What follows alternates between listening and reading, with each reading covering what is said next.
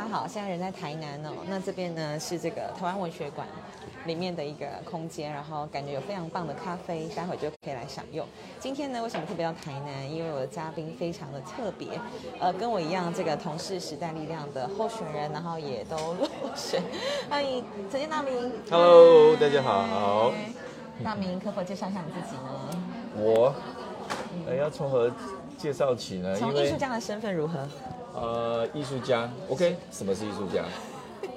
而 我我觉得大家可能对艺术家都有很大的偏见跟误解，还有刻板印象。我举几个好不好？嗯，你们你们可以 怎么讲啊？吃饱喝足吗？可以啊，你看我我还有点超重，我有点猜重。大部分时间都在创作吗？呃，应该是胡思乱想时间比较多，就是真正的执行时间其实没有很长，但是胡思乱想的时间或发呆的时间是比较多。哎，对啊，到底要怎么样成为一个艺术家？好困难哦，我觉得。哎，其实我觉得人人都是艺术家，就是你有这个生命，其实每个人都会胡思乱想嘛，对不对？那只不过说我们会透过五感来感受，嗯，然后呢会透过视觉的艺术来呈现，或者是呃表演的就肢体的方式来呈现。对，那只是在呈现的形式不同而已啊，对不对？所以呃，如果你是一个厨师，你也是艺术家，对不对？你把那个东西弄得美美的，弄得嗯用食物来那个，对对对，你用食物来呈现，那也是艺术啊。那你个人是用画作、对吗？其实我用画作居多，嗯嗯，那其实有时候我就会用文字，对，虽然有人说我写文字他们看不懂，不会啊，我喜欢你那个嗯大头贴上面说把自己活成一道光，或许会因为这样带领人走出黑暗。那是偷歌那个那个什么偷那个世界文豪的，我忘记他名字，我是偷人家的画，我就觉得很有道理。对啊，嗯因因为我名字有一个日月明嘛，对不对？对，所以我就好像天生对这个光这件事情、光明这件事情就很有感、很有感受。那我会觉得大家对光的认识就是有很多种不同的维度跟层次。呃，我希望大家那个认识光的维度跟层次可以再往上拉一点。怎么啦？这诶个有体现在你的主题里面吗？你的画作里面吗？呃，当然啦，其实呃，我二零一九年我去去巴黎，然后去伦敦，然后其实我特别去看他们的教堂，然后看呃欧洲的艺术家怎么样去表达光这个概念。那印象派就是外光派嘛，就是从那个光里面去察觉色光，然后察觉这些光跟物质之间的关系。嗯可是我更在意的不是眼睛看到的这个光，我更在意的是那个灵魂的光。这太困难了。不会不会困难啊，比如说大家认识右青，可是你就你就知道它是一个发光体啊。可是你如果认识一个那种很负面思考，然后很很搞怪，然后很很，我不会讲，就是那个光就是微就像微弱的，然后就是混浊的光，像空气污染这么严重，你看我们的天空就不美丽呀、嗯，可那个空气污染不见了，然后就是蓝天白云，你看那个光多么好啊！对啊，哎，所以从大明你所关注的各种议题，包括像空气污染啊、居住是正义啊、美学，对不对？像我们台南的议长、副议长，你看多刺激呀、对不对？哦，然后那个那个爸爸被抓去，然后女儿出来帮他辩驳这样子，然后那多刺激辩驳理由都蛮蛮好玩的，对，嗯对不对？然后诶，他们选举也会去请神明来帮忙啊，然后请很多有钱的人来帮忙，地方人士来帮忙，找前市长来帮忙，各种帮忙我们都看到啊。可是他们也在做作品啊，可是他们那个作品好像做的不是那么让人家喜欢。对啊，然后我我们就都在做一种属于自己、忠于自己的艺术创作的过程。对，因为古典美学里面讲的是真善美，真善美是古典美学啦，哈。嗯那真本身在选举的这个社会雕塑的过程当中，其实你就看到那个真，哎呦，好可好可怕、哦，被吓到了。就是哦，他们那个恶的很真，就是那个很不好的念头，很真实的呈现了。嗯比如说用骗的啦，用哄的啦，用伪装的啦，用钱收买的啦，用威胁，反正就是威胁利诱嘛对啊，那善呢？哎呦，就伪善啊，伪善伪善还蛮多的。那那你说这个美不美呢？一点都不美啊，觉得。对，但是那个权力对他们来讲可能很美哦，对不对？刚刚那个噪音可能不太对，各位各位观众来讲可能不太美。讲到这个美，就是大明你的那个办事处，就是弄成一个水水台江美学建成，我觉得那是一个非常非常棒的一个，然后是也有包，对啊。对，因为那个空间本来就是一个很残破不堪的空间，已经几年没有用，然后就是放了一些娃娃机，然后里面灰尘很厚，然后那个整个气氛不是很好。嗯。那我就有个习惯，我如果到一个破破烂烂的空间，我就会保持它原有空间的美感，然后它的历史我也想要保留。就像我，呃，二十几年前从纽约回来的时候，我去做博尔艺术特区是一样。哦，对你也是博尔艺术特区对边的总监。对对对，因为我那时候刚从纽约回来，那其实我是保活要宽宽的，然后跟家人这个。道再见，说我要去纽约去闯荡了。几岁的时候啊？二十几吧。大学念完。对对，研研究所。嗯。哎，哎，在研究所毕业了。也没有好像没有毕业。可是你那个时候怎么在纽约生存下来的？哦，纽约生存下来很简单啦。比如说我在纽约的时候，坦白讲，我晚上住哪里我都不知道。对，我已经流浪。也不是，就是我心理准备已经准备好了，就是我要当一个纽约的游民。因为我觉得纽约应该没有饿死人的事件，所以我应该可以活下来。而且何况我有旅行支票，应该可以撑蛮久。所以我是去找到一个那个，呃，刚开始是找那个香港的那个，呃，不是 Chinatown 里面，然后都一些香港人打工仔去那边租的那个笼子，真的真的就是一个一个笼子，然后一个晚上好像是十五块美金这样子，好是还有还有，反正我不懂价格。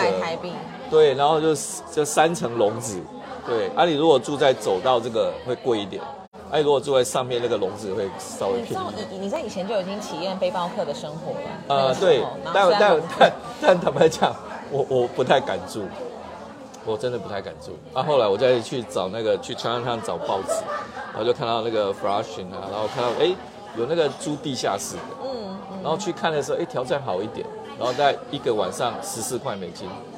那我就租一个小房间，那小房间就是一个床，一个小桌子，就很简单啦。然后又共用厨房跟浴室，那厨房跟浴室超脏的。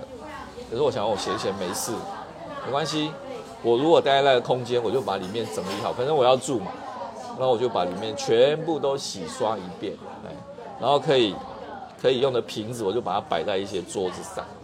然后那个花从哪里来，就在外面摘就有了。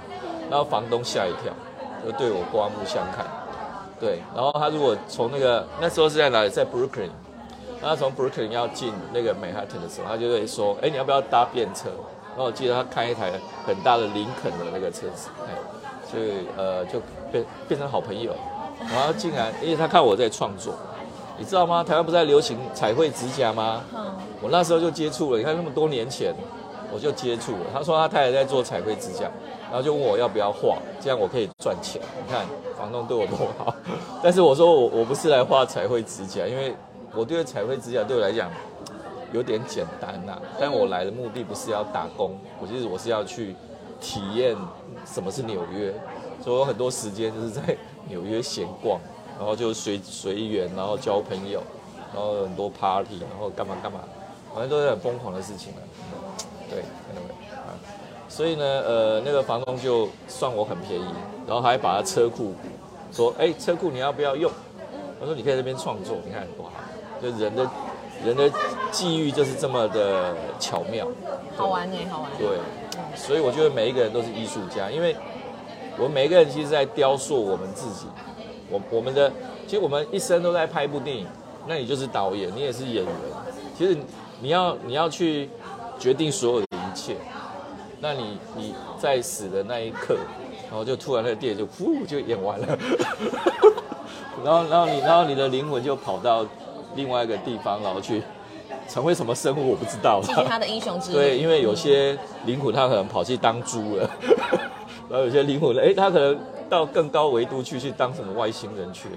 因为本来生命它就是很多样性。我讲的我讲的生命多样性。不是用地球来看的，嗯，因为我从小就认为我是外星人，所以 所以我这个部分很多人都觉得我我可以笑，到现在为止我都觉得我应该曾经是外星人，我到现在都还觉得，虽然我已经年过半百了，看不出来。但是我我相信这件事情，对对。从那个时候在纽约的一些体悟各方面，哎、后来怎么会决定要回来台湾，然后去了博尔？嗯，就是因为博艺术特区啊，然后我想说，天哪，台湾政府真的要做这种事情吗？我说，哦，台湾有救了。对，因为我觉得台湾的艺术就是很 boring 啊，就是都是那种模式、那种格式，然后都是不 open mind，然后不敢实验，然后就胆小。哎，各位，我去包围过 Metropolitan 大都会博物馆，艺术家是要走上街头去包围国家的单位的。我在台湾邀一些艺术家去包围哪里都不敢都没有人要跟我去。后来只有少数两三个跟我去，其他都找不来。他说我们 K 笑，对不对？所以这个在纽约就是很平常的事情，真的很很正常。而。且二零一九年的时候，我在伦敦，或者在我在那个巴黎也好，哎，你看到那个他们就是包围一个广场，然后他们就在那搭帐篷，然后就是是跟政府呃这个抗争，抗争什么呢？就是你法国政府或你英国政府对于极端气候、地球暖化的努力不够，对啊，你看，然后都是一些艺术家，甚至有整个家庭在那个地方的，所以你看了你会很感动。我就想说，台湾，台湾什么时候可以变这样哦？哦，那当然隔壁国的那就很遥远了。就是说，隔壁国的朋友哦，我因为我之前也是两岸跑来跑去，也跑了十几年，其实也交了很多很棒的朋友。但是，呃，中国朋友加油，嗯，真的你加油。们你们可以的。所以我们看到现在博尔那些像是尿尿小童啊，一些都是从那个时候开始建立起来的呃一，些。一开始其实我们是从从，因为我一开始去的时候，先去把那个很废弃的空间先整理起来，是所是以那个博尔的仓那一间仓库啊，里面都是一些余货啊，臭臭气冲天。我那时候担任艺术总监，总监是好听呐、呃厕所也要洗，垃圾什么通通要亲手来，然后就跟几个伙伴，大概五六个伙伴，然后就还有很多很多志工，还有一些各界的艺术家朋友，是这样慢慢慢慢弄起来的。啊，那我总监是什么呢？总监就是工头，监督进度。对啊，呃，不要亲身做，因为人手不够。对啊，对，那所以我们就是因为我在纽约看到，就是人家怎么样把历史空间，呃，变成是一个很有活力的地方。那我觉得哦，台湾要做这件事情太棒了。还有那个 Cheers Market，我也觉得超喜欢。对对对，23街那边。对对对，那个那个那个概念就是说，其实艺术是在生活里面。对对其实艺术是一种观念的一种解构，然后跟重组。啊，那这个这个这个这个艺术的这种概念，它是有一个哲学的思辨的，那还有生，不管是生命哲学也好，或者是美学也好，它其实有很多思辨。那当然你要有观察能力，嗯，你要洞察。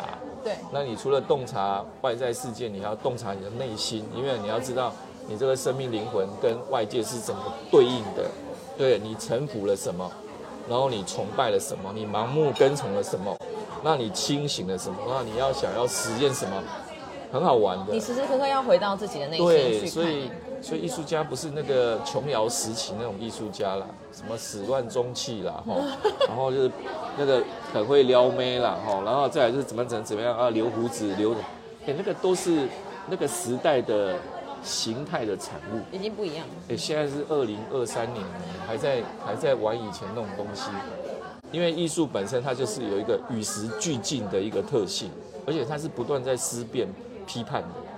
因为批判本身它就是一个结构嘛，它就是一个思维结构的一个拆解，然后大家对话。因为现在又强调对话，因为不是只有你，不是现代主义艺术那一种个人英雄主义。哦，那个艺术家好伟大，好厉害。现在谁你艺谁理你艺术家伟大厉害？现在是说我们怎么样来共构，来共好，共享。对共享，其实都是一种开始人的思维，人的那个维度开始想到说，我们彼此怎么共好。嗯，对对，就我们隔壁国还在搞英雄主义，你看这这是很可怕的事情。走的比较慢啦。啊对对，但他们就是加油啦！哈从博二后来，你又来到这个台南的文化基金会，然后就，嗯然后也看到一些你很失望的，诶、因为那时候是我担任一个基金会的执行长，对，然后就被我们那个我们那个创立基金会的这个创办人，然后就推荐到去担任台南市文化基金会的董事。那董事长就是我们赖清德先生，哦，然后那那时候的执行长是那个叶泽山先生，现在是台南市的副市长。那我去开启智会的时候，其实我那时候就满腔热血，就想说，哎、台南是一个台湾的文化古都，对，它等同于日本的京都，所以我在面临台南公园百年纪念的时候，我说哇，那台南公园可以利用这个机会好好整理一下啊，对不对？从它的历史的脉络也好，或者新的元素的植物也好，或者是用这个公园的这些人，大家来共创一个什么事情，所以我就提出一个建议，里面的街道家具就是那个座椅有没有，或什么风格都有，就是很乱。另外一个，它里面有一种像石头的一个造型的东西，其实那个是喇叭，对，就是做的很假的喇石头的喇叭。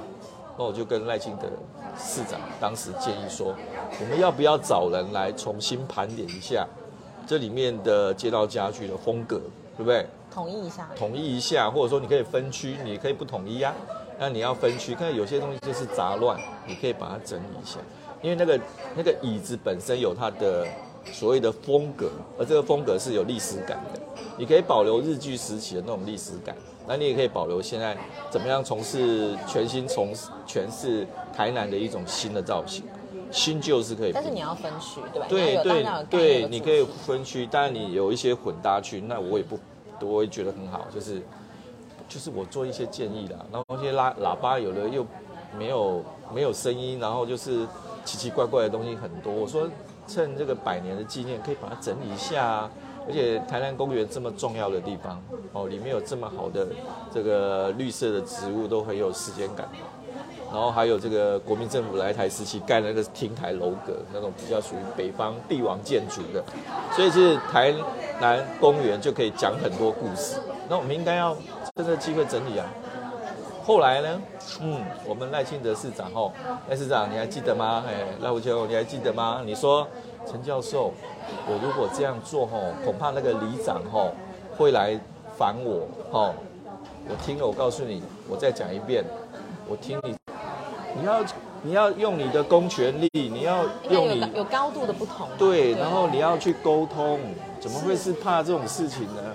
对，所以哎，对不起，就是开了几次会之后，我就觉得我不想再去了，因为没有用。后来那个那个秘书打电话说，哎，陈老师，那你怎么都不来开会了？我说很简单啊，我建议了十次，一次都没有被采纳，那我去那边干嘛？因为你们去就是那边鼓鼓掌通过，然后就讲你多辛苦，然后告诉你多委屈。我说我拜托，我们今天的会议重点，基金文化基金会的重点就是说，推动文化，我们要推动文化，我们怎么样让民间的企业界一起来做一些事情。那当然，文化基金会也做了很多重要的事情，这不可否认。哦，我们要很客观。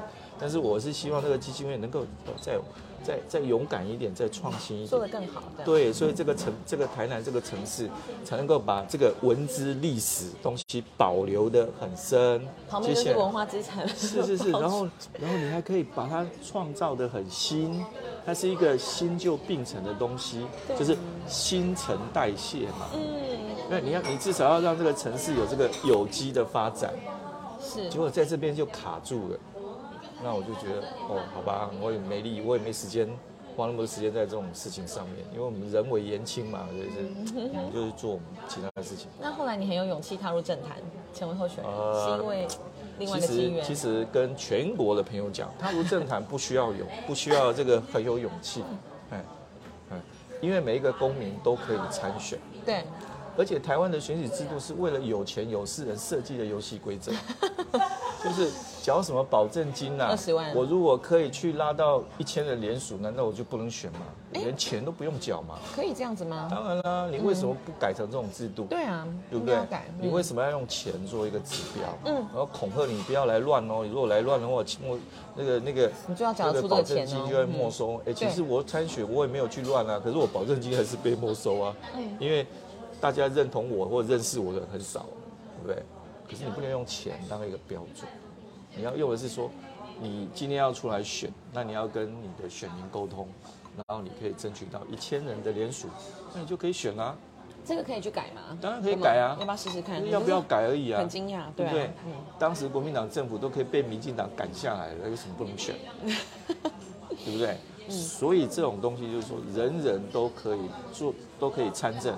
好，就另外一个问题了，没选上就不能去关心社会议题吗？哎，还是继续要关心啦，对我啊，我有选上没选上，我还是一样啊。对，我看到我认为这个社会非常不公平、不荒谬的事情，我当然可以透过各种管道去去诉愿嘛，去抗争嘛，我可以的，对，可以嘛。那特别是空气，最近的空气糟到不行，所以我昨天去台北行政院那个去去陈情去抗议的时候，哦那个台北真的是蓝天白云。反观我们南部、中南部人，都是那种雾霾，对不对？然后还有一群人说啊，那就是境外移入。我天哪，有点科学精神好不好？怎么可能全部都是来自中国？不可能嘛，那顶多有百分之三十，好不好？百分之四十，好不好？那你台湾百分之六十、百分之七十，你有没有解决？嗯，这是一个基本的、基本的 sense。可是竟然有人相信那一套，所以有人就说啊，那都是境外的，那你们怎么不去跟中国抗议？我说奇怪，你叫我去跟中国抗议，你应该去问执政党，还有这些政党的这些党主席，你们为什么不去跟中国抗议？你为什么不去管制你们的这些高的空污传过来？你怎么叫一个老百姓？你把一个责任推给一个老百姓，对不对？我当然可以去抗议啊，抗议。重点是你今天掌握政权，你掌握民意，你应该为这些人去发出声音嘛，对不对？好，所以参政不是什么大事啊，反正每个人都可以参选啊。好，谢谢，谢谢大明的分享，对啊，OK，最后还有什么想跟大家说的？最后哈，因为我哈通常都有预感，那预感还蛮准的哈。那我最后要跟各位提醒哈，新一波疫情真的会来，哎，不要掉以轻心，好不好？然后一定要把自己免疫力像幼青这样保持运动，好不好？然后要食那个营养要均衡，要睡饱，然后心情要正向。拜托，这个疫情一定会来。好，两岸会不会战争？我跟你讲，擦枪走火的几率还蛮高的。好，各位要保重。好，谢谢。谢谢大明，拜拜。好，拜拜。